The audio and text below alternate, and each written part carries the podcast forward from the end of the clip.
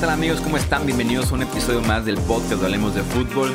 Yo soy Jesús Sánchez y es un placer que nos acompañen nuevamente para platicar de NFL y en esta semana tan importante porque inician los playoffs. Tenemos cuatro partidos de la ronda de comodines en este inicio de la postemporada y claro tenemos la previa y los pronósticos de estos partidos. Justamente porque son nada más cuatro encuentros, nos permite extendernos un poco más, que se arme el diálogo, que se arme el debate eh, en este episodio del podcast. Y claro, tenemos pronósticos al final de cada una de estas previas. Así que no robo más tiempo. De una vez arrancamos con los cuatro partidos que tenemos. Iniciando por orden de cómo van a irse desarrollando los encuentros por el partido entre los Bills y los Texans en el Energy Stadium. Eh, los Texans que sobre todo no impresionan tal vez por el hecho de que eh, tienen la victoria importante y después eh, decepcionan un poco ya sea con derrota o victorias que no sean tan impresionantes tal vez como la de la semana anterior es todavía inconsistente en ese aspecto en general el cuadro de los Texans. Creo que la defensiva podríamos decir que se mantiene a un cierto nivel, mientras que la ofensiva es la que todavía tarda en encontrar consistencia semana a semana, que tal vez podría ser por la misma juventud de Deshaun Watson, tal vez podría ser por lo intermitente que es Will Fuller en su estado de juego, porque juega una semana sí, dos, tres no, de hecho no va a estar para este partido, entonces eh, yo sí compro la idea de que Houston todavía no convence al 100%, y que no le podría confiar eh, del todo un pronóstico contra un equipo eh, de los Bills que por momentos y sobre todo en los partidos más importantes del año no se ha visto nada mal y que realmente se ha hecho notar como ese equipo que ganó 10 victorias en la temporada 2019. Sí, si nos vamos por tema de coacheo, yo me voy con los, con los Buffalo Bills. Eh, Sean McDermott me parece un mejor coach que, que, Bill O'Brien, en quien nunca he confiado en estas instancias tan importantes. Y los Texans, por ejemplo, si nos vamos desde que se enfrentaron a los Baltimore Ravens, perdieron 41 a 7 contra los Texans. Le ganan a los Colts 20 a 17. Se enfrentan a los Patriots y le ganan 28 a 22. Pero ya, ya vimos cómo vienen estos Patriots, no son los de antaño pierden contra Broncos 38-24, luego le ganan apenas a los Titans 24-21, le ganan apenas a los Buccaneers 23 20 en un juego que debieron haber perdido. Los Titans ya, pues obviamente en semana 17 con suplentes y demás les ganan 35 a 14. Entonces, quizás solamente esa victoria contra los Patriotas por seis puntos me, valga, quizás esa de los contra los Colts 20-17, pero Jacoby Brissett la segunda mitad de campaña no fue el mismo, entonces sí, mm, estoy de acuerdo en que la ausencia de Will Fuller condiciona de sobremanera el resto de la ofensiva, le complica el trabajo a DeAndre Hopkins, que va a tener un duelo muy complicado contra el cornerback Davis White, yo creo que se van a estar agarrando y jaloneando todo el partido porque son dos jugadores sumamente físicos, pensaría que de Andre Hopkins la gana porque es un jugador más corpulento que el mismo eh, White, pero no tienen los Texans, me parece, ese juego terrestre como para explotar la gran debilidad que tiene la defensiva de Buffalo, que es detener la, la carrera. Yo hasta eso sí confiaría en lo que te pueden hacer Carlos Hyde y Duke Johnson. ¿eh? Estoy de acuerdo en la parte de que Deshaun Watson podría no pasarla también en contra de esta secundaria que eh, fue top 5 en, rating permitido, en yardas aéreas por juego, en yardas aéreas por intento de pase. Entonces creo que en ese sentido de Sean Watson la podría pasar mal, de acuerdo con Hopkins y White como buen duelo. Creo que los corredores de Houston sí podrían marcar diferencia. No me pareció malo el 1-2 que formaron Carlos Hyde eh, y Duke Johnson creo que fueron arriba del promedio, por lo menos cuando se trata de eh, correr el ovoide, además de recibir el ovoide en el caso eh, Duke Johnson, mientras que la defensiva de los Bills fue 18 en la liga en yardas permitidas por acarreo, mientras que los Texans en este mismo departamento fueron top 10. Carlos Head en ese sentido me parece una de las sorpresas que nos dio en este 2019 después de ser rechazado por varios equipos, que cayera en Houston y que no lo hiciera mal.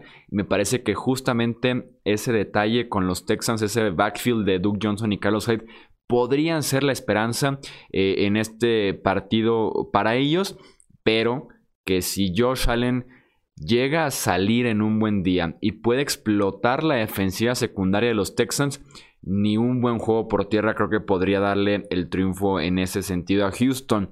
eh, cuando hablamos, creo yo, de la ofensiva aérea de los Bills contra la secundaria de los Texans, creo que podría verse como debilidad contra debilidad. Y eh, va a ser interesante ver quién levanta la mano en este enfrentamiento. Con todos sus problemas de precisión, creo que no podemos descartar por lo menos una jugada grande con John Brown, que se ha conectado bien Josh Allen, y a Cole Beasley, que ha estado moviendo constantemente las cadenas y que ha sido sorpresivamente un arma de zona roja. Entonces, eh, creo que me inspira un poco más de confianza Josh Allen en este duelo de playoffs que la defensiva, específicamente la secundaria eh, de los Texans con todo y el regreso de, JJ Watt. Sí, e, y ese es el tema clave. Regresa JJ Watt, pero ¿en qué condiciones regresa? ¿Cuántos snaps le van a dar? ¿Está realmente sano o no? Eh, por el timing me parece que va a forzar y esto me hace pensar que va a estar a un 75, quizás a un 80%. Hay que, hay que ver. Eh, aquí el plan de juego tiene que ser pases rápidos con, con Josh Allen, eh, intermedios, con Cole Beasley, convertirlo en ese jugador importante.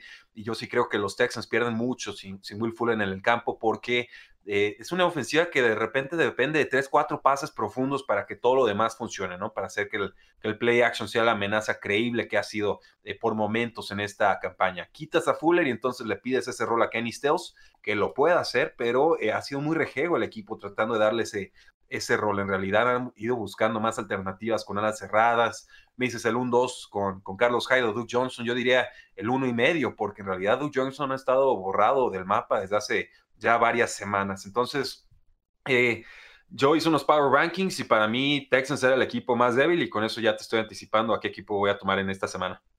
Estamos de acuerdo, estamos de acuerdo en ese sentido. También yo voy con los Bills para que ganen en Houston y avancen a la ronda divisional.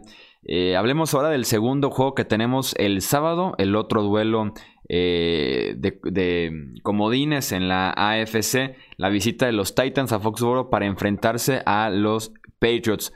Eh, me parece que uno de los duelos más interesantes que podremos ver en este partido es justamente Fortaleza contra Fortaleza. Ryan Tannehill suena increíble si te lo dicen esto hace seis meses, incluso hace eh, dos meses. Ryan Tannehill como Fortaleza de los Titans contra la secundaria de Nueva Inglaterra. El quarterback de los Titans en 10 partidos iniciados este año terminó en primer lugar de la NFL en rating de quarterback, en yardas por intento y en yardas por juego, mientras que la defensiva de los Bats fue líder de la liga en rating permitido, en touchdown y en yardas por partido. Entonces tenemos aquí líderes contra líderes en la NFL ¿quién te imaginas tú que pueda ganar este enfrentamiento? Eh, me estoy inclinando en estos momentos, Chuy, eh, por los Patriotas de Nueva Inglaterra. La, verdad, y creo que este va a ser el, dilema de todos los analistas esta semana, eh, es muy tentador tomar a los Tennessee Titans porque vienen encendidos, vienen inspirados, porque su defensiva sabe presionar, porque tienen esquemas de blitzes muy sofisticados, complicados de anticipar en terceros downs.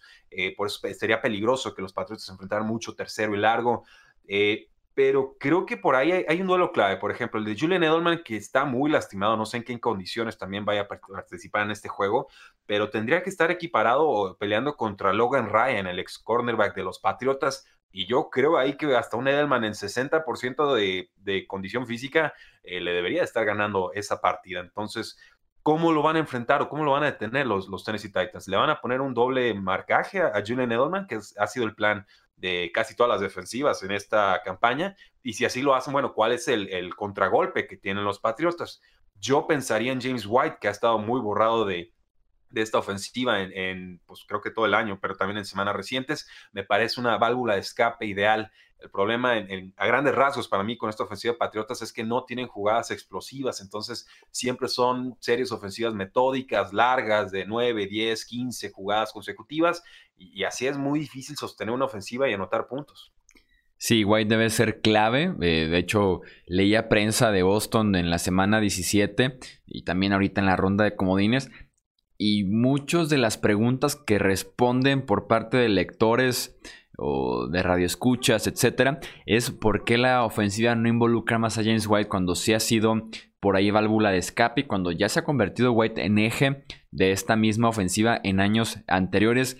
Creo que lo necesitan sí o sí. Eh, en, en, dos puntos. Uno, que los linebackers de Tennessee son malos en cobertura de corredores. Y dos, por la parte de que White es la manera más sencilla de Tom Brady de completar pases y de encontrar ritmo eh, a la ofensiva. También la secundaria de Tennessee, así como sus linebackers batallaron en general, tanto por salud como por nivel, lo que le abre la puerta justamente al juego aéreo del rival. Aquí, y suena increíble que eh, nos hagamos esta pregunta en plenos playoffs, en el momento en el que Tom Brady se suele crecer y demás, pero es si podrá Tom Brady dejar su marca positiva en este partido. Nueva Inglaterra necesita más que nunca de su quarterback porque el enfrentamiento se presta porque como está el nivel de las estrellas ofensivas de Tennessee, podrían necesitar puntos en este encuentro y requieren que Brady limite los errores, que tal vez lo ha logrado bien este año, pero también requieren que logre mover el ovoide, lo cual eso sí se le ha complicado bastante, sobre todo en este cierre de campaña que en Inglaterra termina con récord de 500 al final de cuentas, termina 4 y 4 en las últimas 8 semanas de la campaña. Me cuesta trabajo imaginarme un partido en el que la ofensiva de los Pats eh, de la nada despierte. Vienen incluso de una semana corta por estar jugando en sábado. Es una práctica menos, es un día de preparación menos. Y si esta ofensiva no ha podido despertar en un buen rato, o si jugó bien contra los Bills, pero los partidos alrededor de ese encuentro de los Bills no lo hicieron bien, va a ser complicado ver una buena versión y creo que eso podría definir el encuentro a favor de Tennessee, que yo soy de los que va con el pronóstico de que los Titans dan a sorpresa en Gillette Stadium y avanzan de ronda. Sí, y no te culpo, Chuy, en verdad estuve a punto de tomar a los Titans, pero... Eh, el respeto. más, más que el respeto es el recuerdo, el, recuerdo del el juego de los... ¿Te acuerdas cómo estaban los Patriotas el diciembre pasado, Chuy? Eh, caídos, perdiendo contra Titans, perdiendo contra toda una serie de equipos, y de repente llegan contra Los Ángeles Chargers que vienen infladísimos de ganarle a, Baltimore, y les pegan el repaso más espantoso de la historia. Y, creo que aquí se podría estar dando un, un escenario similar en cuanto a la forma en la que ambos equipos terminaron la temporada. Nos quedamos, por supuesto, con la impresión de los Patriotas tropezando contra los Delfines de, Miami, pero antes tuvimos un muy buen duelo contra los Buffalo Bills, con muchas jugadas de engaño al ataque lo que tú gustes y mandes, que creo que eso también lo van a estar haciendo en este duelo contra los Tennessee Titans. Por otro lado, eh, tampoco es que los Tennessee Titans le hayan estado metiendo palizas a, equipos muy fuertes. O sea, la victoria más destacada para mí de Titans este año ha sido del 35-32 son los Kansas City Chiefs, que todavía no estaban enrachados pierden 38-28 contra los Saints, pierden 24-21 contra los Titans. Eh, por ahí, ¿qué otro resultado? Pues hubo una derrota 30 a 20 contra las Panteras de Carolina. O sea, sí, son fuertes, los, los Titans están crecidos, están inspirados, pero no me fío del todo del calendario que tienen y entonces me cuesta equipararlos realmente contra lo que nos han mostrado eh, de semana 16 los Patriotas de Nueva Inglaterra. Eh, es una forma muy rebuscada de decir que la localidad va a pesar. Se espera que haya clima, precipitación, lluvia, nieve, etcétera. Creo que mientras más complicadas estén las condiciones climatológicas, más ventaja tendrán los Patriotas de Nueva Inglaterra, porque a ellos les conviene un juego en el cual, eh, eh, pues ahora sí que sea de pocas posesiones anotadoras, ¿no? Mientras menos puntos anoten en el partido, creo que eso será más favorable para las intenciones de los eh, Patriotas Derek Henry, por supuesto, A.J. Brown, los, jugadores a seguir con los Tennessee Titans. ¿Tú crees que los Patriotas los puedan contener o, te preocupa Derek Henry que les corra para 200 yardas? No sé si 200 yardas, pero creo que puede ser complicado. La defensiva de Inglaterra ha batallado en ese sentido. Eh, ha permitido 4.2 yardas eh, por acarreo, que es promedio en la NFL. Eh, y Derrick Henry llega promediando 5.1 yardas. Creo que en ese aspecto la defensiva de Inglaterra no ha sido fuerte. Le hemos visto buenos partidos a otros corredores este mismo año contra esta unidad y sí veo los elementos para que establezcan a Derrick Henry y ya veremos cómo se las arreglan con AJ Brown porque a como está jugando de físico, a la producción que está teniendo después de la recepción, eh, podría ser un problema así como lo fue Devante Parker la semana pasada. Sí, es un jugador muy difícil de, marcar y, un último ángulo quizás sería pues el head coach de los Titans es un expatriota, ¿no? Y sabemos que por lo menos los ex coaches patriotas eh, contra Bill Belichick tienen un récord bastante más positivo que los que no han tenido experiencia o paso con los Patriotas de Nueva Inglaterra. Mike Vrabel no fue coach, él fue eh, jugador defensivo, pero ya le ha pegado antes a Bill Belichick con el resultado del año pasado y, y bueno, puede ser factor aquí también. De dos partidos llevo dos visitantes ganando y claro serían las dos sorpresas en este inicio de los playoffs. Y como me siento confiado, me siento con suerte, voy a entrar a strendus.com.omx, me voy a registrar con el código deportes para recibir un bono de 400 pesos y voy a poner a prueba mis pronósticos en Strendus, la plataforma con apuestas deportivas con Daily Fantasy y además con Casino en línea. Ganemos juntos en estos playoffs y juguemos en strendus.com.mx. Eh, pasamos a los partidos del domingo, que es la jornada en la NFC. Eh, los Saints contra los Vikings. Eh, lo de Drew Brees en los últimos seis partidos ha sido impresionante. 22 touchdowns, solamente una intercepción. Además de registrar un rating de 110 o más en cada eh, uno de los partidos. Enfrente tiene a la defensiva de los Vikings que eh, creo que tiene varias posiciones de élite. La pareja de safeties, eh, los pass rushers con Daniel Hunter como cabeza, los linebackers con Eric Kendricks que tuvo una muy buena temporada, pero que no están jugando bien sus esquineros. Xavier Rhodes fue calificado con un 46.4 en Pro Football Focus este año. Trey Waynes con un 65.1. Eh, y en ese aspecto, Drew Brees puede explotar eh, a los esquineros de los Saints con un Michael Thomas que viene de una temporada regular histórica que le podría incluso dar el premio al ofensivo del año y esperar por lo menos un par de jugadas grandes por parte de Ted Ginn por parte de Trequan Smith y que se explote justamente a ese grupo de esquineros de la defensiva de los Vikings que me parece la gran debilidad que tiene esa unidad y que se junta con un Rubis inspirado y con un Michael Thomas que estuvo brutal de inicio a fin de la temporada. Sí, e, el asunto con Xavier Rhodes es que ya se ve muy lento, Chuy. Yo creo que físicamente ya no está como, como antes y lo saben todos los equipos de la NFL. Espero que también lo sepan los vikingos en este eh, off-season. Con los Santos el plan es bien sencillo. Son pases a Michael Thomas y a Michael Thomas y a Michael Thomas. Quizás uno de propina a Alvin Kamar y otro siete a, a Michael Thomas. Todos sabemos lo que van a hacer los Santos de Nueva Orleans. La pregunta es, ¿qué pueden hacer los vikingos de Minnesota para detenerlo? Y la respuesta para mí es nada no veo cómo esta unidad de los vikingos de Minnesota, por más Mike Zimmer que haya del otro lado, pueda detener a Michael Thomas eh, a domicilio, que además esa es la, otra trampa. Este equipo de vikingos no juega bien a domicilio. Kirk Cousins no juega bien a domicilio. Y le vas a poner un posible tiroteo contra los Santos de Nueva Orleans después de como los borró un equipo inferior, como lo es los Green Bay Packers. seis primeros downs en, el partido no puede ser esto posible. Lo único a lo que quizás se puedan aferrar los vikingos sería eh, a Dalvin Cook, pero esta defensa de los Santos de Nueva Orleans también es muy buena borrando el juego terrestre rival. Entonces, eh, ¿por dónde puede vikingos hacer daño al ataque o en, defensa? Sí, según el reporte de lesionados, Dalvin Cook llega al 100%, ha estado entrenando sin ningún problema, pero enfrente tiene una defensiva que no permitió más de 100 yardas a un corredor en todo el año.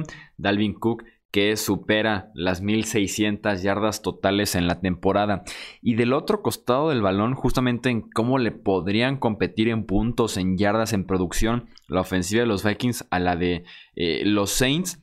La defensiva de Nueva Orleans fue tercera en la NFL en capturas de quarterback, fue quinta en presiones al pasador rival gracias a un Cameron Jordan inspiradísimo que acumuló 15 puntos en capturas de quarterback. Y la línea ofensiva de los Vikings, ahora que mencionas ese partido contra eh, Green Bay, nunca encontró ritmo entre la ausencia de Alvin Cook y entre que Kirk Cousins estaba constantemente bajo presión, ya sea de Sadarius Smith, de Preston Smith, de Dean Lowry, el jugador que menciones de Kenny Clark, el jugador que menciones no pudo ser contenido por la línea ofensiva de los Vikings si vemos un partido similar por parte de este front seven de los Saints, que tiene el potencial para hacerlo con Cameron Jordan, con Marcus Davenport, eh, con Demario Days viniendo en el blitz. Si pueden hacer lo mismo que hizo esa defensiva de los Packers, tienen como apagar a Kirk Cousins y compañía. Si le sumas que están jugando en el Superdome, tienen las cartas los Saints para ganar este encuentro. Eh, no sencillo porque los playoffs seguramente son partidos muy complicados, aunque a veces no lo parezcan, pero sí eh, con cierta tranquilidad en contra de los Vikings. Creo que estarás de acuerdo, Chuy. Si, si se da una paliza este fin de semana, probablemente sea en este partido.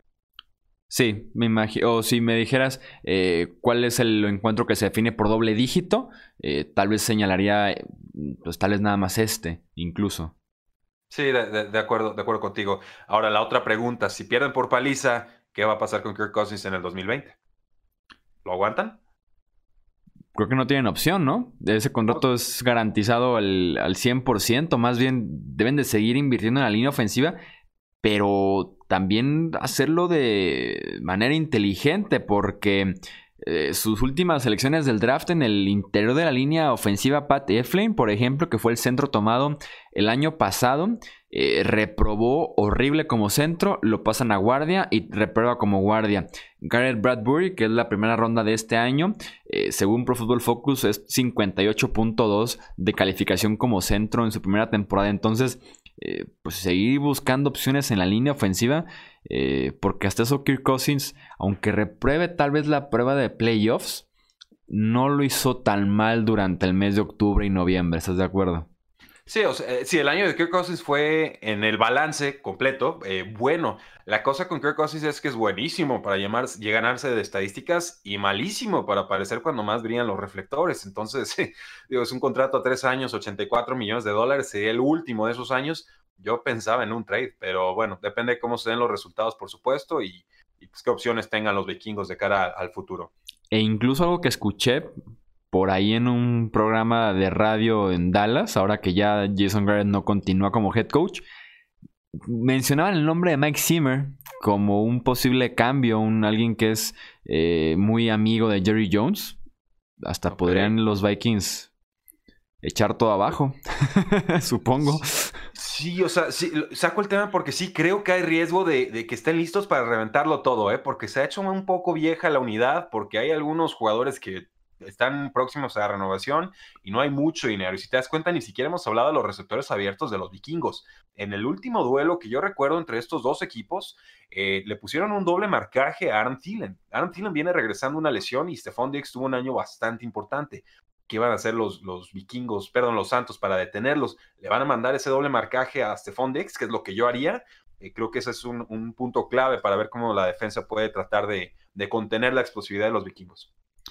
Y cerramos con el, el segundo partido del domingo la visita de los Seahawks a Filadelfia para enfrentarse a los Eagles, dos equipos que desafortunadamente llegan muy lesionados a este encuentro, ambos equipos sin jugadores importantes, sin jugadores titulares en ambos costados eh, del balón.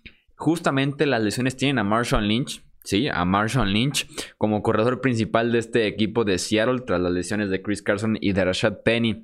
La fortaleza de la defensiva de Filadelfia es justamente el ataque por tierra y, juzgando por cómo se vio Lynch en la semana 17, creo que podríamos ver poco de Beast Mode y esas deben ser buenas noticias para los Seahawks porque la defensiva secundaria de Filadelfia fue 19 este año en rating de quarterback permitido. Russell Wilson durante un tiempo fue mencionado eh, por ahí como líder en la carrera para ser el MVP. La semana pasada cuando deciden ignorar por completo ya el juego por tierra y poner el balón eh, y el partido en las manos de Russell Wilson es cuando empieza a caminar justamente este equipo de Seattle. Con Tyler Lockett, con DK Metcalf, los Seahawks deben de depender desde inicios de partido hasta la última jugada de Russell Wilson.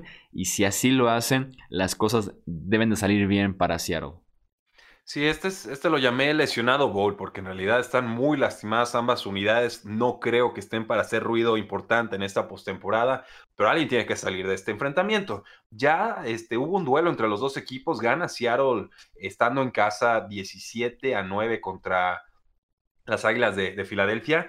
Y creo que Filadelfia está aún más lastimado que Seattle, porque Miles Sanders sigue en veremos si participa no participa y ha sido un elemento importantísimo para abrir en profundidad el, campo, a pesar de ser un corredor.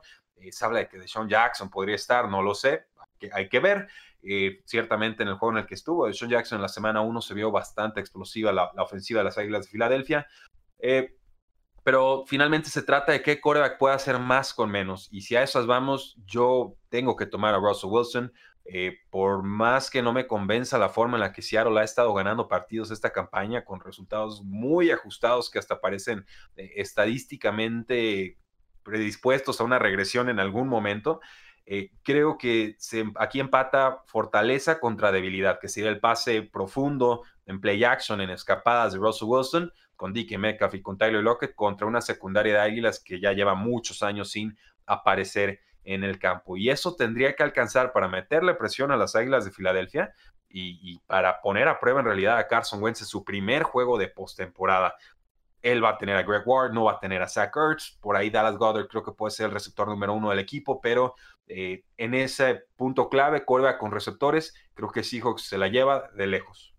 Sí, estoy, estoy de acuerdo en ese, en ese sentido contigo. Eh, Carson Wentz no tiene las herramientas actualmente para competirle a Wilson si esto se convirtiera en un eh, tiroteo aéreo de ambos equipos. Y la misión de Seattle justamente debe ser sacar a Filadelfia de un plan de juego en el que involucren a Miles Sanders y a Boston Scott. Seattle fue la cuarta peor defensiva de la, NFL este año en yardas permitidas por acarreo. Mientras que Sanders y Scott han sido bastante efectivos en el mes de diciembre, sobre todo en las últimas eh, dos semanas. En la semana 16 fue Miles Sanders, en la semana 17 fue Boston Scott. Entonces, si Seattle puede alejar a Filadelfia del juego por tierra, sacar de la ecuación a estos dos corredores y dejar el partido en manos de Wentz y este lesionado Arsenal que tiene enfrente, son muy buenas las posibilidades de los Seahawks de ganar este partido a domicilio, que es a final de cuentas mi pronóstico para este encuentro que pueda ganar Seattle. Que vamos los dos con Seattle. No me sorprendería para nada que ganara Águila. Tiene mucho amor propio, han sabido competir bien. Pero si vemos el, calendario de Eagles, en realidad eh, lo que han hecho, por ejemplo, en las últimas semanas, le ganan 37 a 31, eh, perdón, pierden 37 a 31 contra los Dolphins. Le ganan muy apenitas 23-17 a los Gigantes, le ganan 37 a 27 a los Redskins, le ganan 17 a 9 a los Cowboys y luego le ganan 34 a 17 a los Giants en un juego que fue más sufrido de lo que refleja el marcador. Pues en realidad se enracharon contra equipos de la NFC este y todos sabemos que la NFC este este año fue pues no mala, sino pésima. Seahawks sí, perdiendo, pero contra equipos de mayor envergadura y de forma más ajustada, creo que me fui un poco más de esos resultados. Entonces voy con Seahawks. Sí, no hicieron nada más que barrer el este de la Nacional cuando más se necesitaba, que era el mes de diciembre. Y listo, con eso les alcanzó para clasificarse a los playoffs como el equipo con el peor récord en ambas conferencias. Sí, aparte como locales, que siempre será importante eh, en la postemporada. ¿Algo que agregar, Chuy, que debemos estar vigilando aparte de estos cuatro duelos? ¿Algún comentario de algún coach por ahí despedido? No sé. Eh, no, yo quiero agregar nada más una narrativa que por ahí está eh, en los últimos días navegando, que muchos la han descartado con el corazón me queda en la mano, que podríamos estar viendo el último partido de Tom Brady con el uniforme de los Patriots. Es agente libre al final de la temporada, entonces ya sea que opte por el retiro, que se vaya a otro equipo, están esas dos posibilidades completamente abiertas, o bien que regrese a Nueva Inglaterra, no lo pueden etiquetar, eh, no pueden extenderlo ya, entonces sí o sí será agente libre, ya veremos qué pasa el sábado, hay muchísimo más que tomar en cuenta, faltan semanas para la agencia libre, pero no dejaría yo, no descartaría del todo esa famosa narrativa que muchos, insisto, han descartado y que tiene sus argumentos a favor, que es el posible último juego de Brady con uniforme de New England. Eh, lo veo bastante posible, Chuy, porque se están juntando muchas cosas. Ya Josh McDaniels está aceptando algunas entrevistas, por ahí se habla de que el director de primer personal, Nick Caserio, pues ya también se despide del equipo. Está también en entrevistas el coach de, la, de equipos especiales, recuérdame el nombre, Joe Judge. Joe Judge, sí. Sí, es lo que estoy confundiendo de repente con Joe Brady, el de, el LSU. Pero, eh, o sea, sí, se, combina todo y además un año complicado de los Patriots. Entonces, sí pareciera el fin de, pues, no sé si de una era o una dinastía, pero sí de una etapa eh, pues bastante solvente en la cual pues tenemos que hablar de los últimos tres Super Bowls que han conseguido. Si este es el último juego de Tom Brady en Foxborough, que ya de aquí en adelante si ganan pues tendrán que ir a domicilio, eh, pues enhorabuena, ¿no? Buen trabajo, pero los aficionados tienen que entender que eh, no sé si sea probable o no, pero es bastante factible. O sea, hay, elementos reales para pensar que aquí se acaba Tom Brady en la historia de los Patriotas. Y no pasa nada. O sea, el, padre tiempo le gana a todos. Exactamente, no es nada descabellado. Hay argumentos ahí que por algo está esta narrativa circulando, que están dando en los medios. Entonces, nada más me gustaría como agregar ese aspecto. Ya veremos cómo resulta una noche que pinta muy interesante en Foxboro. Una noche que hace rato que, que no pinta tan, tan intrigante, con tanto morbo en Gillette Stadium, ¿no? Eso es todo por este episodio del podcast Hablemos de Fútbol. Ya saben que nos pueden seguir en Twitter, Facebook, Instagram. También nos encuentran como Hablemos de Fútbol, el canal de YouTube, para que tengan más información de NFL, más análisis, más opinión, previas y demás que estaremos manejando en esta postemporada. También suscribirse al podcast y recomendarnos con algún contacto, con algún amigo que también disfrute de la NFL o que poco a poco vaya a ir conociendo de, esta, eh, de esta liga en los playoffs 2019 de la NFL. Yo soy Jesús Sánchez, nos escuchamos en el próximo episodio. Hasta luego.